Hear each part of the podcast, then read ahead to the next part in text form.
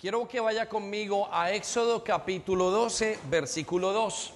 Y hoy vamos a hacer una pausa o continuamos con la pausa que hemos hecho en las últimas dos semanas, que tuvimos a los pastores de Portugal y de España eh, hablando con nosotros y, enseñándonos acerca de la familia. La vamos a continuar la semana que viene eh, con la predicación acerca de los hijos. Hicimos la pausa porque queremos que todo el mundo esté. Y hay gente que todavía está en vacaciones y están regresando entonces queremos aprovechar, pero por hoy quiero dar un mensaje que es apropiado para muchas cosas. El mensaje se llama Díganle al justo que le irá bien. Repita conmigo, díganle, al justo que le irá bien. Más fuerte, díganle al justo, que le irá bien. Muy bien, em, quiero llevarlo a Éxodo capítulo 12, versículo 2. Y una de las cosas que va pasando a medida que vamos caminando con Dios y que vamos conociendo a Jesús es que nuestra cultura va cambiando. ¿sí? Es inevitable caminar con Jesús y no tener un cambio cultural. ¿Qué significa un cambio cultural? Todo lo que hacemos, el comportamiento, las costumbres que tenemos van cambiando. Y van cambiando a medida que vamos conociendo la palabra de Dios y que vamos conociendo sus costumbres. Una de las cosas que pasa es que nos damos cuenta de que ya no somos de este mundo. Y cuando hablamos de este mundo no es que usted no haya nacido en este mundo, sino que de este sistema en el que vivimos, Jesús, son palabras de Jesús, ustedes ya no son de este mundo, eh, habla de un cambio de sistema de vida. Y parte de las cosas que van cambiando son lo, que hacemos, lo que lo que, eh, cómo miramos, cómo celebramos, cómo hablamos. Conozco casos de personas aquí en la iglesia, no lo veo todavía, porque creo que no pude venir el día de hoy, pero eh, cuando conoció a Dios o a Jesús cambió la manera de hablar. No fue uno algo que haya hecho, sino nos cuentan los que lo conocían desde hace muchos años que era muy mal hablado. Y, comenzó a conocer al Señor Jesús y su manera de hablar comenzó a cambiar.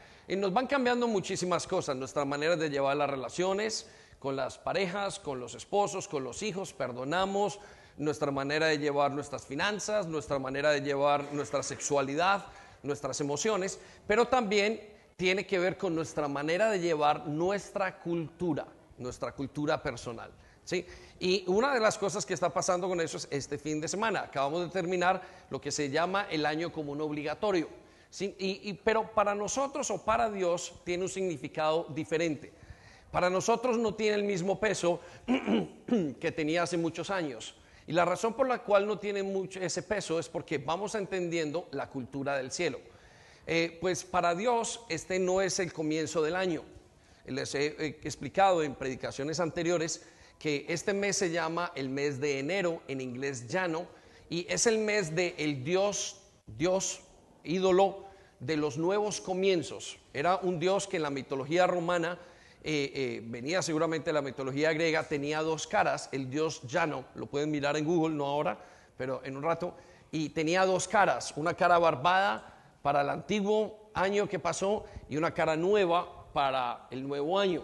Y, desde allí se desprendía esto que nosotros llamamos eh, nuestra cultura de año nuevo. Para nosotros y para la iglesia, ha ido cambiando y, espero que para usted también. ¿Por qué va cambiando? Porque va mejorando, hay ciertas cosas que van haciendo. Entonces, el, año para Dios comienza en realidad en abril. Repita conmigo, abril. Y en abril eh, comienza algo que se llama eh, un ciclo de la naturaleza que se llama la primavera. Entonces, es muy común y muy eh, lógico que el año para Dios comience cuando comienza la vida. Por eso Éxodo capítulo 12, versículo 2 dice, este le será, este será para ustedes el primer mes del año. ¿Sí? Ahora, ¿cuál es el primer mes del año? No está hablando de enero, lo estamos leyendo en enero, pero no está hablando de este, sino estaba hablando de la Pascua. El Señor dice que nuestro año o el año para su pueblo, en su pueblo, en su calendario, en su agenda, comienza el día de el día eh, primero de Aviv. Por eso el nombre de abril Aviv.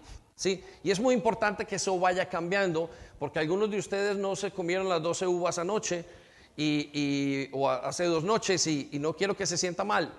Tampoco quiero que sufra. Hay dos jóvenes que me tocó muy cercanos y, dijeron, si no podemos salir en Nochebuena, sentimos que nuestro año no ha podido cambiar y no nos va a ir bien.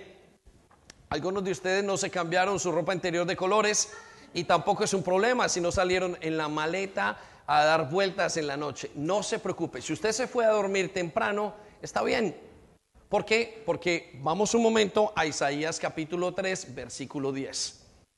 Entonces, no se preocupe. Ahora, si usted eh, siente que, ay, me fui muy temprano y entonces el, próximo año, todo el año, voy a irme temprano a la cama y como esos dos jóvenes decían, no habrá diversión el próximo año, quiero decirle que no es así. Para usted y para mí, el mundo o nuestra vida tiene otra manera de ser llevada, tiene otro gobierno. Repita conmigo, otro gobierno. Ya usted no depende de si en los 12 uvas que se comió en el mes, el, día del 31 al día primero, había una que estaba dañada y ese el mes de 9 o la uva número 9 estaba podrida y usted dice, el, el año me va a quedar mal. No se preocupe. Nosotros estamos dirigidos por otra manera de vivir. Y quiero que lea este versículo porque es un regalo para usted y para mí. Y escuche la palabra de Dios en su corazón.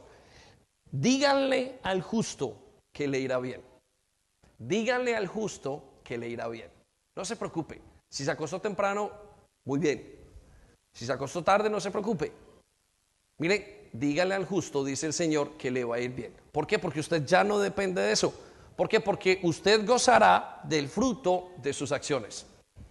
Para nosotros, este día es un día, entre comillas, para pasar en familia, o ese día que pasó. Es algo totalmente diferente. Yo no quiero que se angustie, tampoco quiero que lo vea de una manera y, de hecho anhelo que cada vez que vienen estas fechas usted comience a verlo desde la perspectiva del cielo. Porque nosotros como iglesia lo hemos ido haciendo y nos hemos dado cuenta de que muchas mejores cosas han pasado. ¿Sí? Eh, en su tiempo había menos problemas, menos dolor, inclusive menos tristezas. Entonces, ¿por qué? Porque su gobierno, el gobierno de su vida es diferente. Ahora que usted camina con Dios o con Jesús, o ahora que Jesús es su Señor, su gobernante, su director, la persona que guía su vida, quiero decirle que es diferente. Usted comienza a vivir diferente. Eh, eh, ya las cosas no tienen el mismo valor que tenían antes. Antes usted se sentía que en esta fecha eh, quizás había perdido un ser querido y, lloraba y decía, ah, hemos perdido los seres queridos y ahora hay una fecha de muchísima esperanza. ¿Por qué? Porque es Dios quien gobierna su vida. Por favor, denle un aplauso a Dios, ¿sí?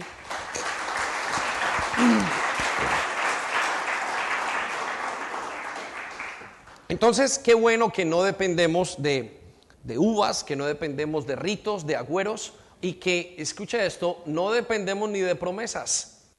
Quizás usted esté hasta el día de ayer, hace dos o tres días, dijo, no he hecho todas mis resoluciones, New Year Resolutions, y no las he hecho y no he cumplido con esto. Dios dice, no, sus decisiones, ustedes van a gozar de la cosecha de sus acciones. Para ustedes es diferente.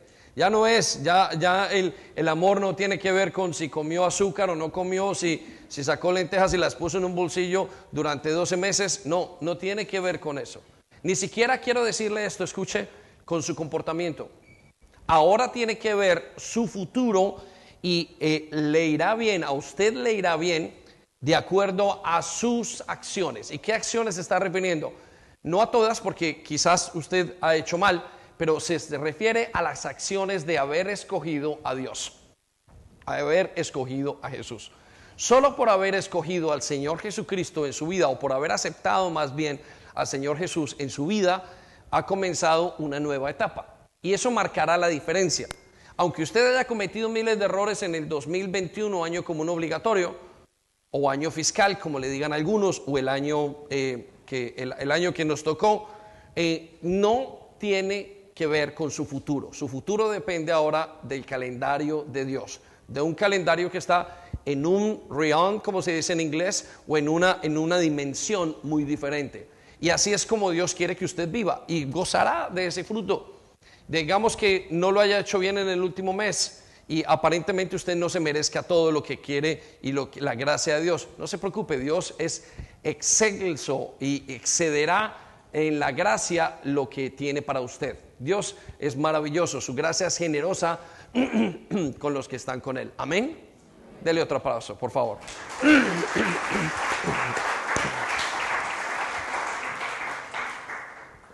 Ahora sí tenemos que reconocer un aspecto importante en esa cosecha, que Dios dará toda la cosecha.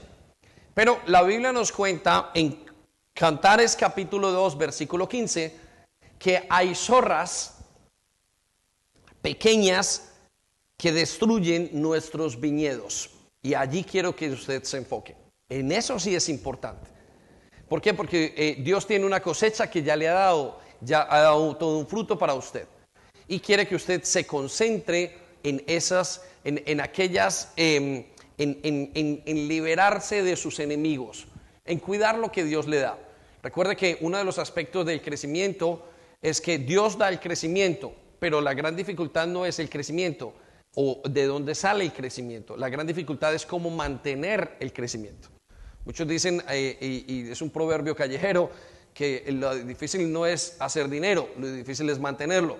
¿sí? Y, es lo mismo con el crecimiento. lo difícil no es crecer, lo difícil es mantener ese crecimiento. Entonces, ¿cómo mantendremos esta cosecha que Dios nos ha dado? Bueno, protegiendo aparte de todo, de recibirla, pero protegiéndola de los enemigos. Y quiero darle cinco enemigos de la cosecha que Dios tiene en su vida. Y quiero que los anote bien para que meditemos en ello y, para que podamos continuar este tiempo como debe ser, eh, eh, como lo debemos de continuar. Pero antes de eso, lea conmigo Cantares 2.15 y mire lo que dice, atrapen esas zorras, atrápenlas y Cantares es un libro que habla acerca de la relación de la iglesia con Jesús, de cómo Jesús o cómo nosotros nos relacionamos con Él. De hecho, es un libro de amor y es un libro que describe eh, eh, la relación entre Dios y el creyente. Y, él pone esta, esta perla de versículo de una manera muy especial. y dice, atrapen esas zorras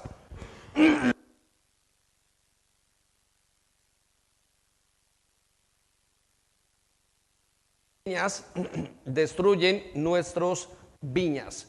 Repita conmigo, aunque pequeñas. Mire, aunque son cositas pequeñas, destruyen todo el viñedo. Y eso es cierto. La cosecha es muy buena. Ahora que usted eligió por Jesús o ahora que usted ha entregado su vida al Señor, ahora que usted ha dicho, yo quiero caminar con Él, quiero conocerle, quiero que sepa que hay pequeñas zorras que darán y dañarán su viñedo. Y a veces nos preocupamos por los grandes eventos, pero no nos preocupamos por esas pequeñas zorras, por esas pequeñas cosas que dañan nuestra cosecha. Y Dios quiere que esa cosecha de amor con Él, ese resultado de su unión con Él,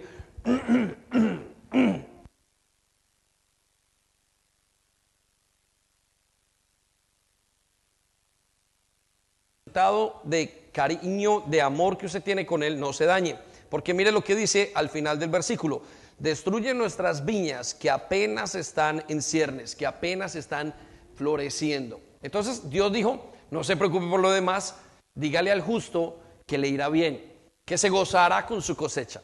Pero el justo tiene que hacer algo y es cuidar esa cosecha. Entonces su labor y mi labor es cuidar esa cosecha. Entonces voy a nombrar cinco enemigos, cinco pequeñas zorras que dañarán e intentarán dañar su cosecha y quiero que les ponga muchísimo cuidado. Están basadas en el libro de Santiago, en el capítulo 4, y quiero que usted vaya conmigo y las cuide, y cuide su cosecha de estas, de estas zorras pequeñas que dañarán. Y la primera zorra o el primer enemigo es la autosuficiencia. Repita conmigo, autosuficiencia. Vaya conmigo a Santiago capítulo 4, versículo 6. Increíblemente, y para nuestro concepto y nuestra humanidad, Dios no rechaza al ladrón, al pedófilo, al violador, al terrorista. Solamente en la palabra de Dios hay una sola persona o un solo caso que Dios no ve, que Dios no trabaja. Dios dice, Trabajo con todo el mundo, en la posición que venga, desde cómo venga. Vengan medio quebrados, medio tuertos, vengan sin un brazo, vengan con un pecado gordo, con un pecado pequeño. Pero la única persona con la que Dios no va a trabajar en toda la Biblia, que nos dice que Él no está dispuesto a vivir, que no está dispuesto a trabajar con esa persona, a caminar con esa persona, es el orgulloso. Repita conmigo, orgulloso. Y mire lo que dice Santiago 4:6. Él da gracia con generosidad. Él da cosecha con generosidad. Dios no tiene ningún problema en, en, excederse en gracia. ¿Qué significa en excederse en gracia? Bueno, que usted tenga la provisión en todos los aspectos, financiero, emocional, espiritual, físico. Él no tiene ningún problema. Dice, voy a dar gracia como la gente lo necesite, porque cuando yo doy gracia, la doy generosamente. Pero la única persona que él dice, no voy a trabajar con esa persona, es el orgulloso. Y Santiago nos dice esto, pues como dicen las escrituras, Dios se opone a los orgullosos. Entonces, ¿qué es orgulloso? El orgulloso no es solamente la persona y esto necesito que usted lo entienda muy bien, que cree que es mejor que los demás. ¿Sí? Eso es un concepto de orgullo. Otro concepto de orgullo es una persona que se cree superior a sí mismo de, de todo lo que ha hecho. Pero el concepto más claro de orgullo que vemos en la palabra de Dios se reduce a un significado y es una persona que no necesita de Dios. Es una persona que no necesita de Dios. Así es que en la manera en que yo no cuento con Dios continuamente, yo entonces paso por una persona orgullosa. Quiero preguntarle cuál es su nivel de orgullo. Esa es una expresión o es, es, uno de los enemigos más comunes que tenemos. Y tiene una razón de ser. ¿Por qué? Porque al principio que caminamos con Jesús, nosotros dependemos de Él. Eh, al principio en la vida cristiana necesitamos, es el típico caso de una persona que está muy enferma y los primeros días dice, eh, quizás en medio de un cáncer, en medio de una separación, en medio de una situación financiera muy difícil, comienza a decirle Dios, te necesito y Dios comienza a hacer milagros, te necesito, te necesito. Y esos días se ponen intensos con Dios y hay un amor flagrante entre los dos. Pero pasando el tiempo, cuando no hay dificultades, la persona tiende a hacer su vida o tendemos a hacer nuestra vida separada de Dios. Oramos menos, leemos menos, nos volvemos profesionales en la vida cristiana. Y el problema de la vida cristiana es que es imposible vivir sin estar sometido a Dios. Cuando una persona vive una vida, la vida cristiana, sin comunión con el Espíritu Santo, es decir, en autosuficiencia, es una persona que es orgullosa es una persona que está viviendo una vida religiosa. Y quiero decirle esto, usted y yo, uno de nuestros más grandes enemigos es vivir una religión. ¿Por qué? Porque la religión cambia el concepto de relación. La religión es algo que yo hago continuamente para satisfacer un rito. Una relación es algo que yo hago porque estoy en comunión con esa persona. ¿Sí? Y todos vivimos un tipo de religión o un tipo de, inclusive en nuestras relaciones con nuestra esposa, con nuestros hijos, podemos hacer o una religión o una relación. Si me llaman el esposo de Sandy, pero no necesariamente yo me tengo que comportar como el esposo. Yo puedo vivir una especie de religión. Estoy viviendo en, una manera de hacer las cosas para aparentar que soy eh, eh, y que soy su esposo y que tenemos una buena relación, pero en la intimidad no tener nada. ¿Sí? Bueno, es lo mismo que pasa con Jesús. De la misma manera que hacemos nuestra vida con la gente que hacemos y que mantenemos nuestra, eh, nuestra opinión o nuestra imagen, es lo mismo que hacemos con Dios con el tiempo. Y eso significa que nos hemos vuelto religiosos. ¿Por qué? Porque nos volvemos autosuficientes. Decimos creemos en Él, nuestros labios hablan de Él, pero nuestro corazón está lejos de Él. Y esa pequeña zorra va viniendo cada día en la mañana cuando yo no tengo un tiempo devocional con Él, cuando yo ya no leo la palabra de Dios, cuando yo ya no tengo un tiempo en el que yo le doy a Dios. Entonces quiero preguntarle cuántos de ustedes están luchando con esta zorra. ¿Cuántos de ustedes luchan con eso? Y si usted está luchando, bueno, es lo mejor que puede hacer. Pero si no se encuentra luchando con este espíritu, con esta zorra, que es la autosuficiencia, que eh, con el tiempo uno le va quitando al Señor Jesús. Al principio uno le dice, Señor Jesús, conduce tú, maneja tú. Y Él se para ahí. Y, y luego le dice, no, déjame manejar a mí. y, ya deja al Señor de conducir y uno se pone al volante.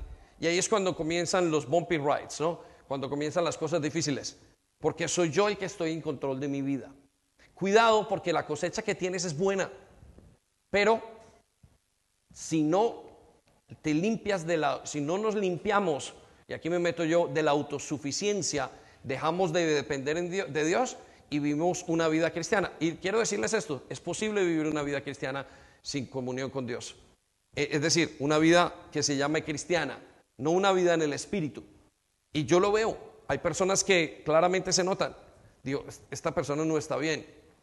Ahora, se comporta, habla, dice, y todo es correcto. Y uno dice, mm", y hace todos los tics, pero hay algo que no fluye, hay algo que no traspasa, y es que lo está haciendo sus fuerzas. Y eso comienza a destruir. Por dentro se seca. La Biblia nos habla por allá en el libro de Apocalipsis capítulo 3 que una de las características de una de las iglesias de los últimos tiempos era que tenía eh, fama de que estaba viva, pero por dentro estaba muerta. ¿Qué lo había matado por dentro? Las zorras habían dañado el fruto. Por eso necesitamos eh, eh, mantener esa relación correctamente. Vaya conmigo a Santiago Santiago capítulo 4, versículo 2. Y mire lo que dice el Señor. Pero ni así pueden conseguir lo que quieren. No importa qué tan buena sea la cosecha. No importa lo que hagan. Si lo hacen en sus propias fuerzas, quiero decirle una cosa, no va a salir bien.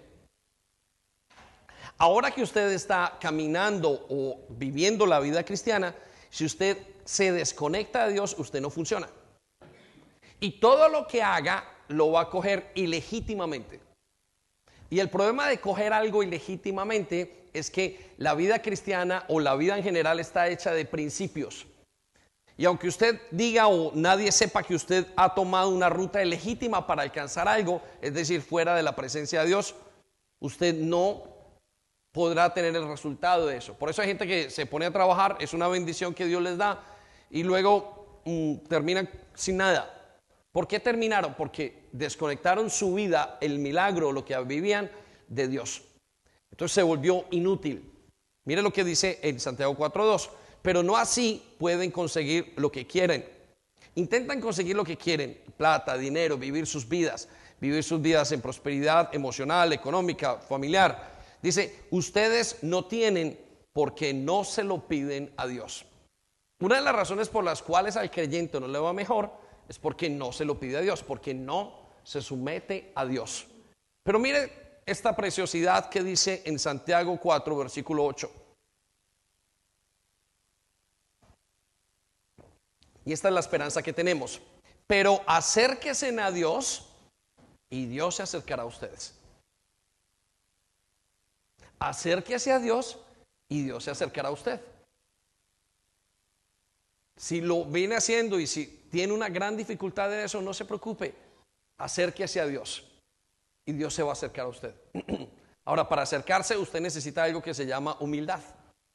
Y la manera de ser humilde no lo demuestra su comportamiento, sino lo demuestra su sujeción a Dios. La diferencia entre un justo y un injusto no es el comportamiento, es su sujeción a Dios. Yo he visto gente religiosa que lo hace todo muy bien. Y he visto gente que no lo hace bien, que son espirituales. Y uno puede identificar, a este, este comete más errores que este, pero este está en el espíritu. Amén. Entonces, quiero que anote, la primera zorra es la autosuficiencia. Cuídese de esa zorra porque es la que lo va a llevar a la religión, la que va a reemplazar la relación por, un, por una religión. Y tiene que correr de esa. Esa va a dañar, esa es capaz de dañar a una persona, daña una iglesia entera, esa daña, daña un principio de una familia, daña todo. ¿Por qué? Porque es, es hacer las cosas sin Él. Y eso es el primer error que podemos hacer. Cuídese de esa zorra. ¿Cómo se cuida? Mantenga en oración. No, más que mantener en oración, entre en comunión. Deje que Él lo guíe, deje que Él pase, le muestre el camino. Permítase doblegar su corazón delante de Él para que Él pueda hacer lo que tiene que hacer. Quiero llevarlo a la segunda zorra. La segunda zorra es la insatisfacción. Repita conmigo, insatisfacción. Repita más fuerte, insatisfacción. Eh, Santiago capítulo 4, versículo 2. La primera es la autosuficiencia. Pero la segunda es la insatisfacción y tiene que ver con el hecho de no estar contento con lo que Dios le da. ¿Sabe que la base de la infidelidad es la insatisfacción? No estoy contento con mi esposa, no estoy contento con mi esposo, no estoy contento con lo que Dios me ha dado, no estoy contento con esto. Y la insatisfacción me lleva a quejarme. La insatisfacción es uno de los peligros más grandes que tiene el creyente. Porque la insatisfacción es decir, es cuando yo pienso que Dios no me da lo suficiente. Y hay un principio dado por Dios eh, en, que lo podemos ver a través de algunos de los profetas, cuando dicen, todo lo que Dios me ha dado, todo lo, que, todo lo bueno que tengo, proviene de Dios. Tiene que ver con entender que yo tengo momentos en mi vida donde tengo que aprender a estar contento. Dios le va a proveer momentos donde usted tiene que estar contento con lo que tiene. Y si usted no pasa esta batalla, si usted no aprende, va a tener una de las grandes zorras que van a dañar todo su plantío o todo su viñedo o toda su cosecha. Porque la queja daña todo lo que ve alrededor. La queja es dada por la amargura, la queja nos, nos hace ver todo lo malo. Vaya conmigo a Santiago capítulo 4, versículo 2 y escucha lo que dice. Son tan envidiosos que quisieran tenerlo todo Repita conmigo, quisieran, tenerlo todo. El hombre tiene un deseo interno de tener de todo. De hecho, ¿quiere que le diga por qué peca una persona creyente? Porque no maneja su codicia, su deseo de tener. Un jovencito puede consumir droga de esos que están aquí porque quieren tener y tener y tener placer. Quieren llenar eso. Porque un jovencito no se somete y no somete su sexualidad. Porque no quiere esperar su tiempo para que Dios le dé una... No está satisfecho con estar soltero. No está satisfecho con no tener relaciones. Todo tiene que ver con una insatisfacción que tenemos por dentro porque no hemos aprendido a estar contentos con lo que tenemos. Por eso queremos más. Mire lo que dice la Biblia. Y cuando no lo pueden conseguir, son capaces hasta de pelear de matar y de promover la guerra. Es impresionante. ¿Saben? Nos queremos casar, Dios nos da una persona para casarnos y luego nos quejamos. Estamos insatisfechos. Queremos una mejor familia, pasamos por momentos de dificultad, mientras que Dios nos cambia, la gente se siente incómoda y nos quejamos, estamos insatisfechos. La insatisfacción lleva a que me queje. Y cuando yo me quejo, entonces daño mi cosecha. El abono de sus cosechas es su palabra. El abono de la cosecha espiritual que tenemos es lo que decimos. Porque en la boca, en el poder de la lengua, está la vida y la muerte. Vaya conmigo a Santiago 4.3, seguimos mirando esto. Mire lo que dice. Y aun cuando se lo piden, en medio de esta insatisfacción hacia Dios y cuando quieren trabajarlo, tampoco lo reciben. ¿Por qué? Porque lo piden con malas intenciones y desean solamente lo que les dará placer. La insatisfacción hace que yo llene ese, ese deseo que tengo por placer continuamente. ¿Sí? Piensen esto en este momento. ¿Dónde ha pecado? ¿O dónde peca usted? En cosas que está insatisfecho. ¿Por qué? Porque allí usted cree que o Dios no puede, o Dios no es capaz, o no cree que tenga que esperar a Dios, o falta de gratitud, o no conoce a Dios. Yo creo que una de las de los deseos del pecado cualquier pecado, el que sea, robar, matar, eh, el, orgullo es insatisfacción personal. La raíz es insatisfacción, es, es querer tener algo más. Y cuando decimos y cuando caemos en la insatisfacción por lo que tenemos, por eso las personas que, que se dicen melancólicos y que se quejan mucho, luchen con la debilidad de la crítica. Mm, no me gusta. Mm, es que la iglesia debería ser así. Es que el matrimonio debería ser así. Mm, ¿Saben qué pasa? Que estamos abriendo la puerta a la murmuración y la cosecha se nos va a dañar. La murmuración es como una plaga. Hay tres cosas que traen, la, eh, que, traen el devorador bíblicamente hablando. Eh, no diezmar, la pereza y la murmuración. Y la murmuración acaba con todo, porque le abre una puerta a, a la plaga que daña la cosecha. Lo que usted habla tiene muchísimo poder. Entonces, ¿qué hacer con la insatisfacción? Ahora, con esto no quiero decir que no se conforme a ciertas cosas o, que se conforme con todo, más bien. No, eh, usted tiene que querer hacerlo mejor, pero tiene que tener cuidado con la insatisfacción, porque la insatisfacción nos lleva a quejarnos y hay miles de razones por las cuales yo me pueda quejar. Y hay solamente una para no quejarme, la gratitud a Dios. Miren, usted se puede quejar que la iglesia hoy está abierta a las 12, ¿por qué no la abrimos a las 11? ¿Por qué no la abrimos a la 1? ¿Por qué no la abrimos un sábado? Hay miles de razones. Usted se queja hoy porque no le hicieron en su comida, le, eh, no, no, le cocinaron, porque se lo hicieron frío, se lo hicieron caliente, es mucho, es poco. Hay miles de razones para uno separarse en un matrimonio. Miles, miles. Deja la ropa desorganizada, hay muchas razones para pelear deja las llaves abiertas, las luces encendidas, lo que usted póngale nombre, hay miles de razones y solamente una, la unidad, para no quejarse. No me puedo quejar porque esto es mejor de lo que puedo tener, es mi gratitud. Y cuando nosotros decimos que estamos contentos, decimos lo que queremos decir en pocas palabras es que Dios es bueno con nosotros. Porque ¿quién es el proveedor de su vida? Dios. Cuando yo me quejo de mi esposa, digo, oh, Señor, la mujer que me has dado, o los hijos que me has, o los, estos hijos si son malos, esta mujer si es mala, yo le estoy diciendo, Dios, lo que tú me has dado, tu provisión es mala en mi vida. Lo mismo son los padres.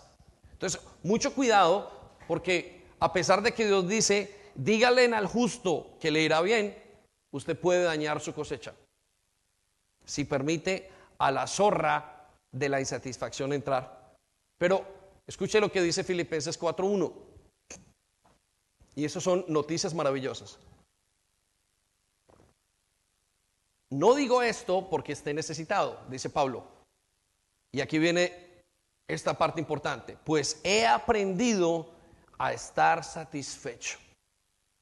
Repita conmigo, he aprendido, más fuerte, he aprendido, a estar satisfecho en cualquier situación. Pablo aprendió que se puede estar satisfecho. ¿Y cómo lo aprendió Pablo? A través de la comunión con el Espíritu Santo. Porque cuando usted se va a quejar en ese momento, usted tiene que decir, mm". ahora tenía una, esta mañana tenía una razón grande para quejarme, de acuerdo a mi concepto de, a mi, a mi regla de, de queja. Y dije, Señor, no puedo permitir dañarme el día, porque esto me va a dañar. El que me conoce sabe que la amargura es uno de mis, de mis puntos débiles. Y cuando pensaba, dije, Señor, cubro o veo cubrir toda esta situación con tu amor. Porque tu amor cubre multitud de pecados, multitud de faltas. Lo que me lleva a entender, me lleva a entender que, que cuando yo veo muchas faltas, tengo poco amor. ¿Estamos? Cuando yo veo muchas faltas, tengo poco amor. Porque el amor cubre multitud de pecados.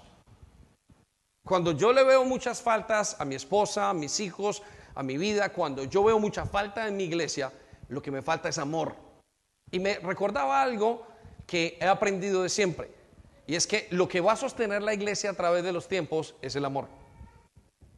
No hay nada más. Lo que va a sostener la iglesia o el espíritu, lo que sostiene el vínculo es el amor. Es lo que cubre multitud de pecados. ¿Saben? Descansé. Aprendí esta mañana otra vez a estar satisfecho. Amén. Denle un aplauso a Dios. Venga.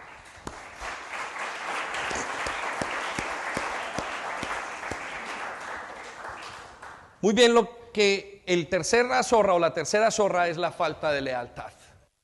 Hemos visto la primera es la autosuficiencia, la segunda es la insatisfacción, pero la tercera zorra que daña nuestro matrimonio con Dios es la falta de lealtad. Y la falta de lealtad se nota en muchísimas cosas. Una vez que estamos caminando con Él, Él espera que seamos uno con Él.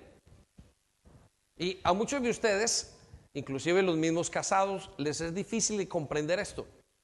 Pero no entiendo por qué es difícil si usted está casado y cree que debería ser la misma manera en su hogar. El esposo no espera que la esposa se vaya con otro. Quiere lealtad. ¿Es cierto? Uno no se imagina a su mamá o a su papá yéndose con otra persona. ¿Es cierto? No le cabe en la cabeza a ningún hijo. ¿Por qué cuando pedimos lealtad o Dios nos pide lealtad, nosotros si creemos que pueda vivir, que, que nuestra relación pueda mantenerse con Dios siendo desleales? Y le voy a explicar qué es lealtad. Para muchos es un término muy difícil porque le llaman el mundo. Pero la lealtad con Dios, más que lo que se llama mundo, tiene que ver con sus intenciones de corazón. Y ahí encontramos que muchos de nosotros somos desleales continuamente y que esa es una de las zorras que está dañando nuestra vida. Y es un amorío con Dios y un toqueteo con el mundo. Quiero que vaya conmigo a Santiago capítulo 4 versículo 3. Y escuche lo que dice en la nueva traducción viviente. Está hablando de la relación con Dios. Aun cuando se lo piden, tampoco lo reciben. Porque lo piden con malas intenciones.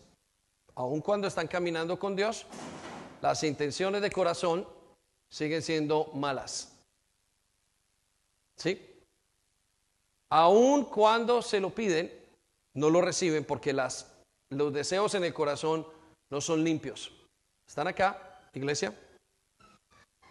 Dice, desean solamente lo que les dará placer. Ojo, una de las cosas que de la insatisfacción que nos lleva es a la falta de lealtad. Porque a pesar de que Dios nos da todo, queremos un poquito de afuera. Versículo 4. Adúlteros, no se dan cuenta que la amistad con el mundo los convierte en enemigos de Dios? Miren, esto es más serio de lo que pensamos. Esto es mucho más serio de lo que nosotros pensamos. Y estamos en una guerra súper fuerte. Cuando usted comienza a caminar con Dios, continuamente hay una fuerza superior, muchas veces, o una fuerza sobrenatural, vamos a decirlo más que superior, sobrenatural, que insiste en que usted le sea infiel a Dios.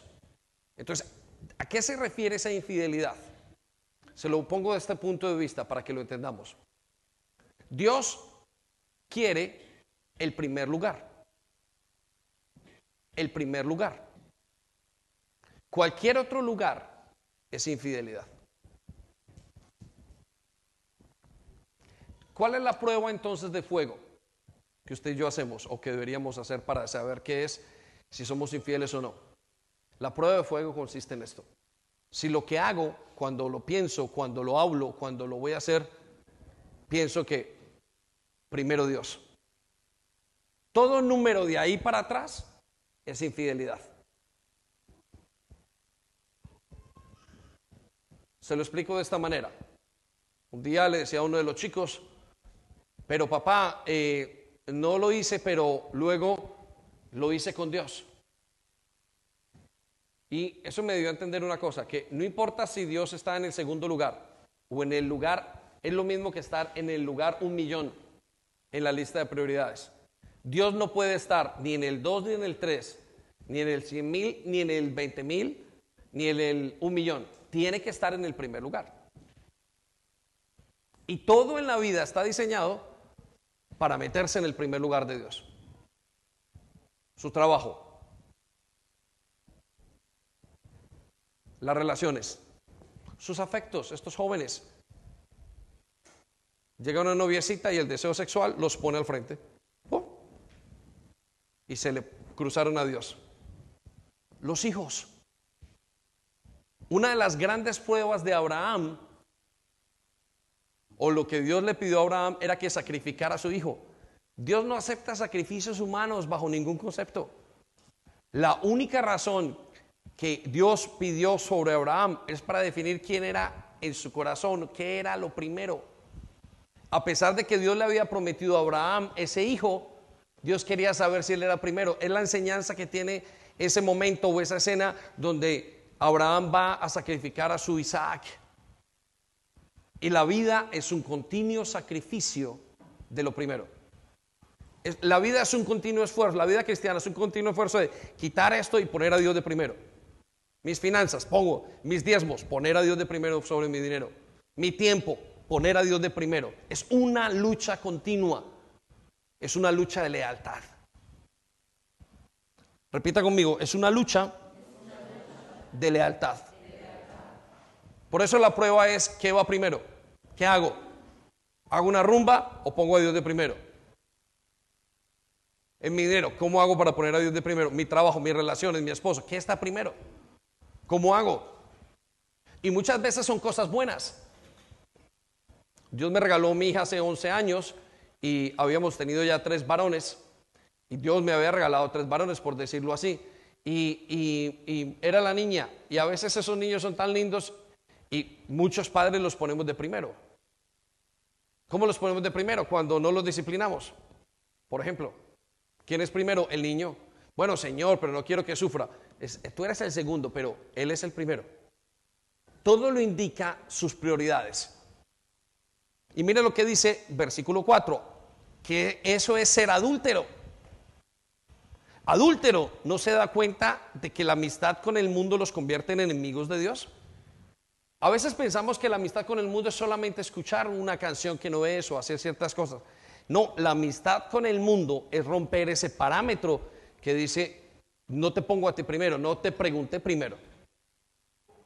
Dice, lo repito, si alguien quiere ser amigo del sistema del mundo, se hace enemigo de Dios. La única manera de subsistir en este mundo, siendo leal a Dios, es poniendo a Dios de primero. ¿Quiere decir eso que tenga que estar en una iglesia usted metido a toda hora? No, no está hablando de eso. Está hablando de sus decisiones diarias personales. Señor, ¿tú quieres que haga esto? Señor, ¿esto te glorifica? ¿Será que es lo que tú quieres? ¿Será que ver pornografía te glorifica? ¿Será que salir con este chico, acostarme con mi novia te glorifica? ¿Será que mentir te glorifica? ¿Será que no trabajar te glorifica? ¿Será que quejarme te glorifica? ¿Será que enfadarme? ¿Será que no sujetarme? ¿Será que hacer esto? ¿Será, será todo con el mismo filtro? Por eso las personas que quieren poner a Dios, que quieren ser leales a Dios, lo tienen que poner de primero. Pastor, voy a dejar de trabajar por poner Dios de primero. No, no, no, no, no, eso no significa. Significa que ese trabajo tendrá que glorificar a Dios. Y muchas personas, muchos creyentes van pasando por el tiempo con una gran cosecha y se les olvida hacer eso. Pero mire la buena noticia. Santiago 4:8. Límpiense las manos, pecadores Purifiquen su corazón. ¿Cómo se purifica? Poniendo a Dios de primero. La deslealtad con Dios, la lealtad y de la deslealtad se nota en esa pequeña regla. ¿Está Dios de primero o no? Ustedes quieren amar a Dios, purifiquen sus corazones. Lo único que usted tiene que hacer es purificar su corazón. Purifique ese corazón. ¿Cómo lo purifica? Poniendo a Dios de primero. ¿Cómo se purifica el corazón? ¿Cómo se purifica el corazón? Pastor, ¿se puede, me puedo acostar con mi novia? Búsquelo, piénselo usted. Órelo, ponga a Dios de primero y cuando usted ponga a Dios de primero, ¿qué es lo que dice Dios?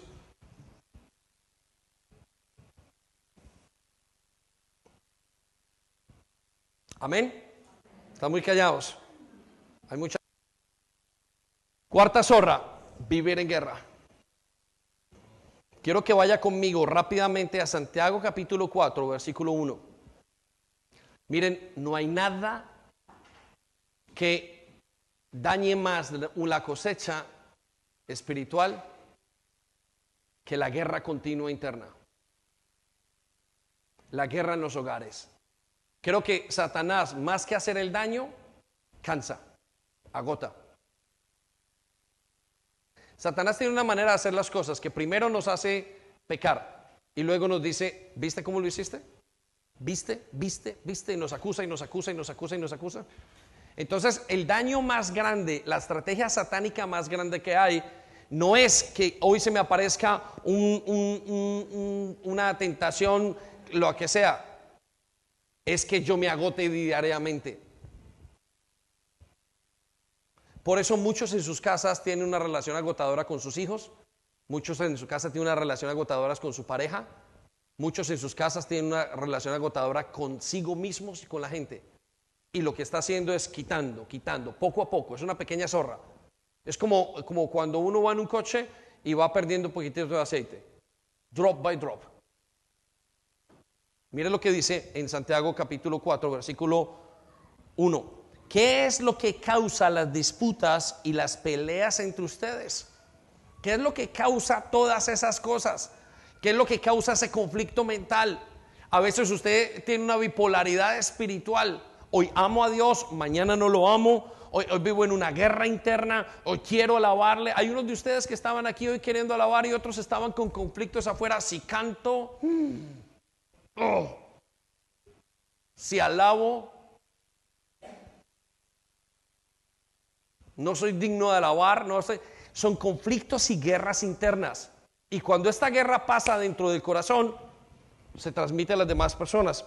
Escuche lo que dice, ¿qué es lo que causa y las disputas y las peleas entre ustedes? ¿Acaso no surgen de los malos deseos que combaten en su interior? Repita conmigo, que combaten en su interior. El ser humano vive una vida interna de pelea y de lucha, de pensamientos. Quiero hacer lo malo, pero hago lo bueno, dice Pablo. O quiero intentar hacer lo bueno, pero termino haciendo lo malo. Quiero hacer esto, quiero hacer lo otro. Es una bipolaridad, es una guerra interna. Y esa guerra interna lo que hace es continuamente quitarnos la fuerza. Después de que usted tiene esa guerra interna, a veces no quiere ni orar. Dios es que ni siquiera me va a escuchar porque está agotado por dentro.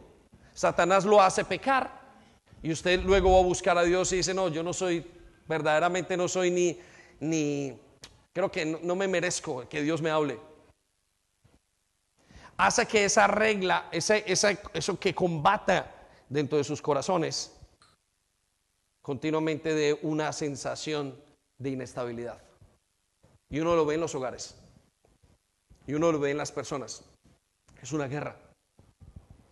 Pero entonces, ¿qué dice y qué hacer? Versículo 2. Desean lo que no tienen a través de esa guerra. Entonces traman y hasta matan por conseguirlo. Envidian lo que los otros tienen, pero no pueden obtenerlo. Por eso luchan.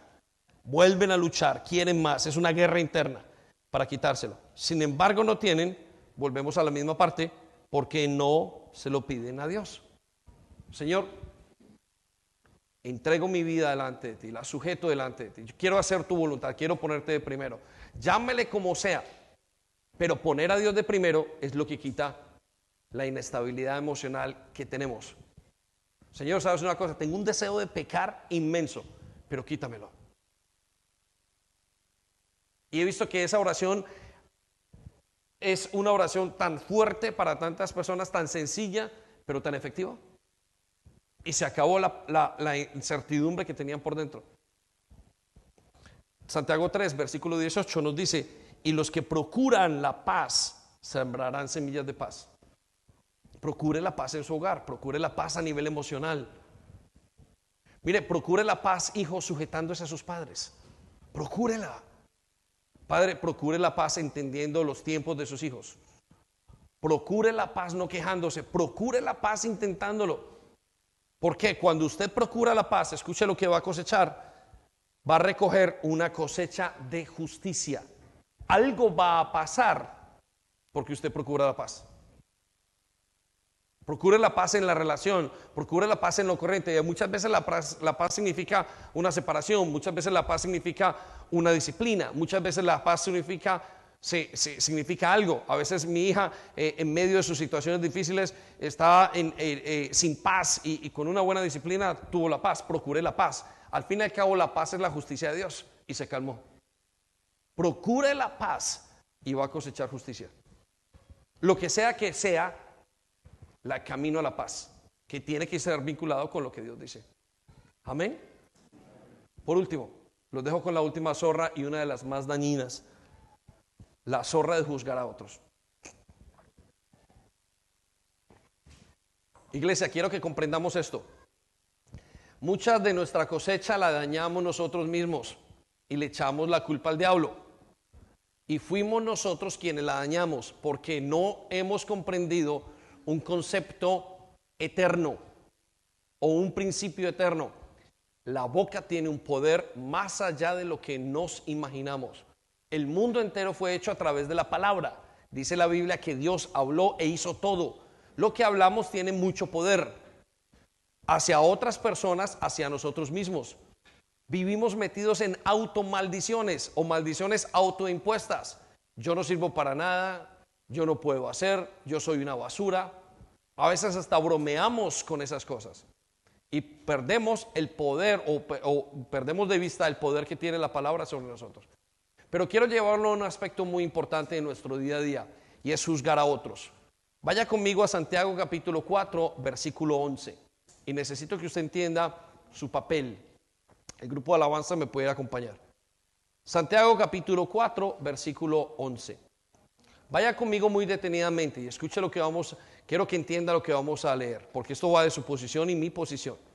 Dice, amados hermanos, no hablen mal los unos de los otros.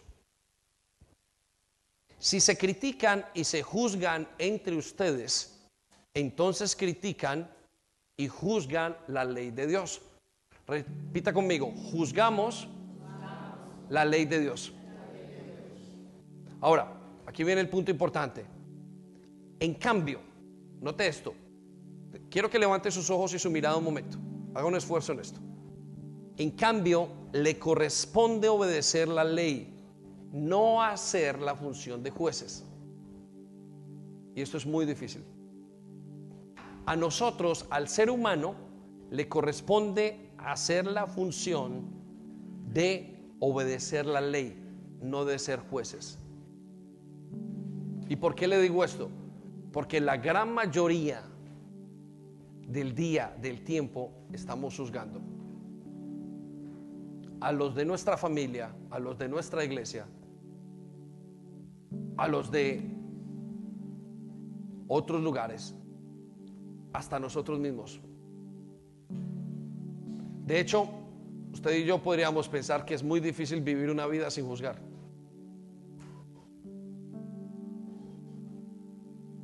Pero a nosotros nos fue dada la función de obedecer la ley, no de ser jueces.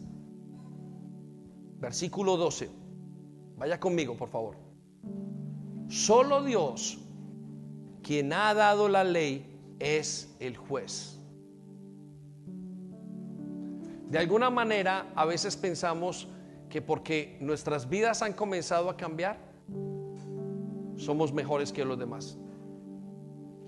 Y no sé si es un error consciente o súper inconsciente, pero caemos continuamente en lo mismo. Entonces, ¿qué es lo que hacemos? Mire lo que dice el versículo 12. Solo Dios, quien ha dado la ley, es el juez. Repita conmigo, a mí me corresponde obedecer. A Dios le corresponde juzgar. Por eso hasta el mismo apóstol decía, ni yo mismo me juzgo. Esto es muy interesante.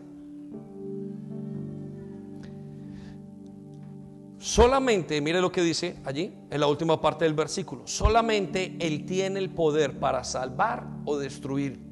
Entonces, ¿qué derecho tienes tú para juzgar a tu prójimo? Si hay algo que quite el poder, el fruto de nuestra cosecha, es el juzgar a los demás. Ahora, ¿por qué? Quiero que vaya conmigo rápidamente a Romanos capítulo 2, versículo 1.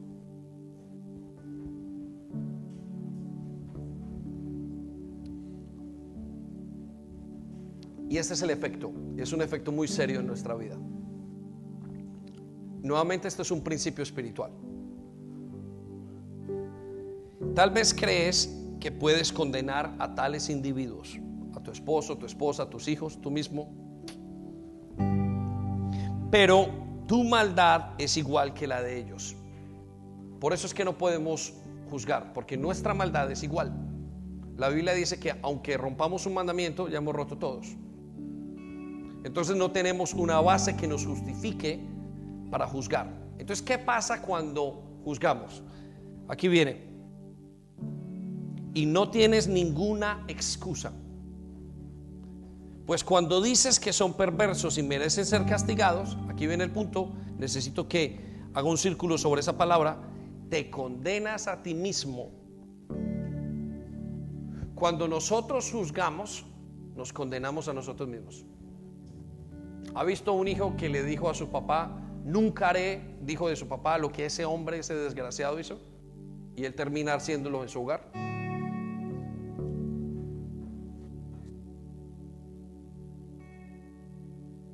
He conocido parejas o parejas no familias que jovencitos, sus hijos muy pequeños, no entienden lo que son los hijos en la adolescencia. Y entonces comenzaron a juzgar. ¿Ves ese niño, ese otro, ese otro, ese otro, ese otro, esos jóvenes? Y comenzaron a darles duro por todas partes. Crecieron sus hijos e hicieron exactamente igual que ellos. Venían de familias correctas o familias bien estructuradas. Pero la lengua del juicio los azotó. He conocido gente que juzgando en la queja se volvieron e hicieron exactamente lo mismo de lo que juzgaban. ¿Por qué? Porque cuando juzgamos, cuando nos quejamos, nos juzgamos, quedamos bajo esa misma condena, porque le estamos diciendo a Dios, Dios, tú no eres el juez, déjame, yo me siento y juzgo caemos en un pecado mucho mayor que daña nuestra cosecha.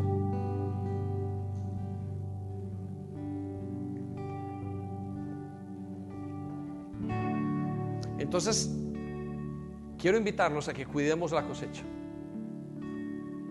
No necesitas uvas, no necesitas agüeros, no necesitas ni estar ese día, ni celebrarlo. No necesitas nada. Si puedes pasar con tu familia, genial. Si lo pasaste.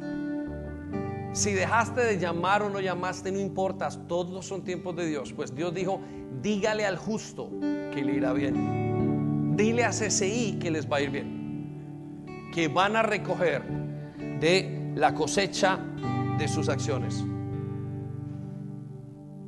Pero CCI necesita cuidar las zorras. Siempre les he dicho, la iglesia nunca se daña desde afuera, siempre se daña desde adentro. Vamos a ponernos en pie, muy despacio.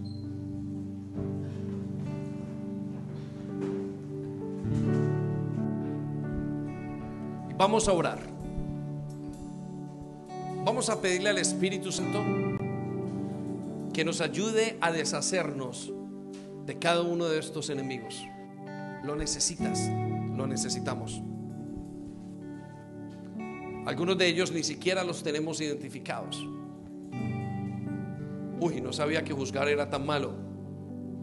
Lo sé, yo tampoco los tengo identificados.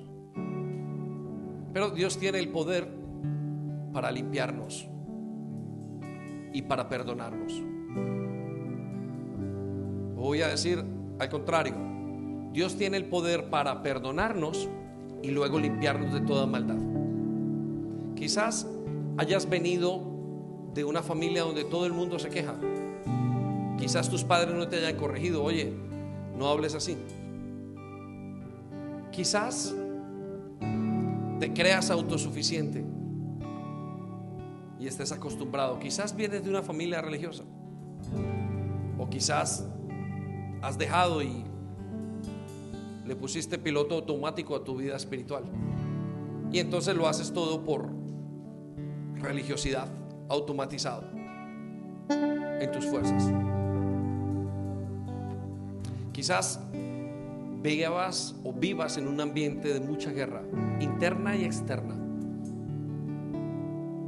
Quizás tus padres todo el día están mal. quizás estás en ese conflicto continuamente. Quizás sea normal juzgar. Quizás sea normal estar insatisfecho. Quizás nunca has conocido la fidelidad. Pero quiero decirte una cosa, el Espíritu Santo que vive en ti, sí lo sabe y lo puede entregar. Y la gran buena noticia es que va a ser fácil, si tú le permites. Pues dice su palabra que no ignoremos que Él ardientemente nos desea. Él ardientemente, fervientemente te desea. Desea a los que se dejan guiar. Y esta cosecha tan hermosa que tienes ahora con Dios, es tiempo de mantenerla. Cierra tus ojos donde estás y pidamos perdón. Pide perdón por el tiempo de la queja. Señor, te pedimos perdón por quejarnos. Te pedimos perdón por ser autosuficientes. Te pedimos perdón por no colocarte de primero. Perdona nuestra falta de lealtad. Te pedimos perdón por quejarnos por juzgar a otros. Te pedimos perdón por esta vida en guerra que fomento continuamente. Mi guerra interna ha llegado hasta mis hijos. Pero hoy quiero tener un nuevo comienzo. Perdona todos estos cosas que a pesar de que tú me has dado y hoy me dices una palabra como nadie me la ha dicho, dile a los justos que les va a ir bien. Dile a los justos que les va a ir bien. Les irá bien, pues van a gozar del fruto de sus acciones. Reconozco que muchas veces soy yo mismo el que ha dañado la cosecha. Pero hoy vengo a pedirte perdón. Hoy vengo a ser limpiado. Hoy vengo a decirte que te necesito. Hoy vengo a ponerme delante de ti. Hoy vengo a adorarte. Hoy vengo a exaltarte. Hoy vengo a conectarme contigo, a someterme a ti. Pues tú dijiste, sométase a Dios y el diablo irá. Y también dijiste, acérquese a Dios y Él se acercará a ustedes. Y quiero decirte que esta mañana que te estás acercando, no dudes ni un solo instante que Él también se está acercando a ti. Y se está acercando a ese lugar donde tú estás, a ese momento. Y se está acercando a tu debilidad, a tu necesidad. Dios está más cerca de lo que tú puedas pensar. Dios está acercándose a ti en este momento. Dios está acercando a ti en este momento. Está acercándose a todo, a ese dolor que te puede hacer quejar. Se está acercando al dolor familiar. Se está acercando a todo lo que tú necesitas. Pues es Dios quien te llamó, no tú a Él. Pues Él dice que a los justos les irá bien. Oh Dios. Él se está acercando.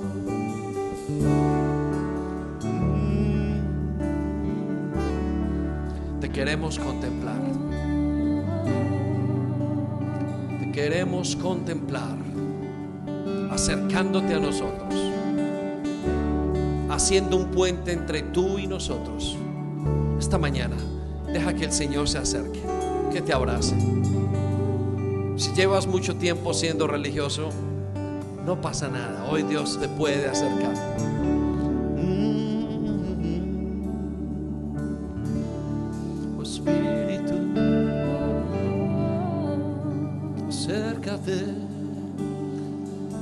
Se acerca al joven, a la jovencita.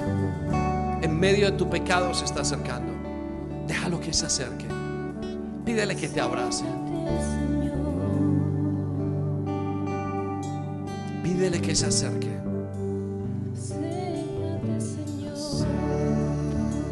Está llenando toda insatisfacción.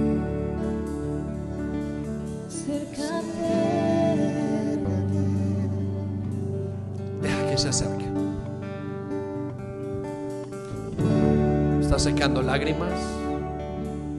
Está limpiando. Acércate, Señor. Esto es lo que necesitamos el día de hoy. Pues este sistema que va en tu contra es difícil.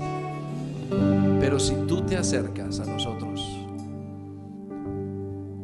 cosecharemos justicia para nuestra familia, para nuestro hogar. Estamos sedientos.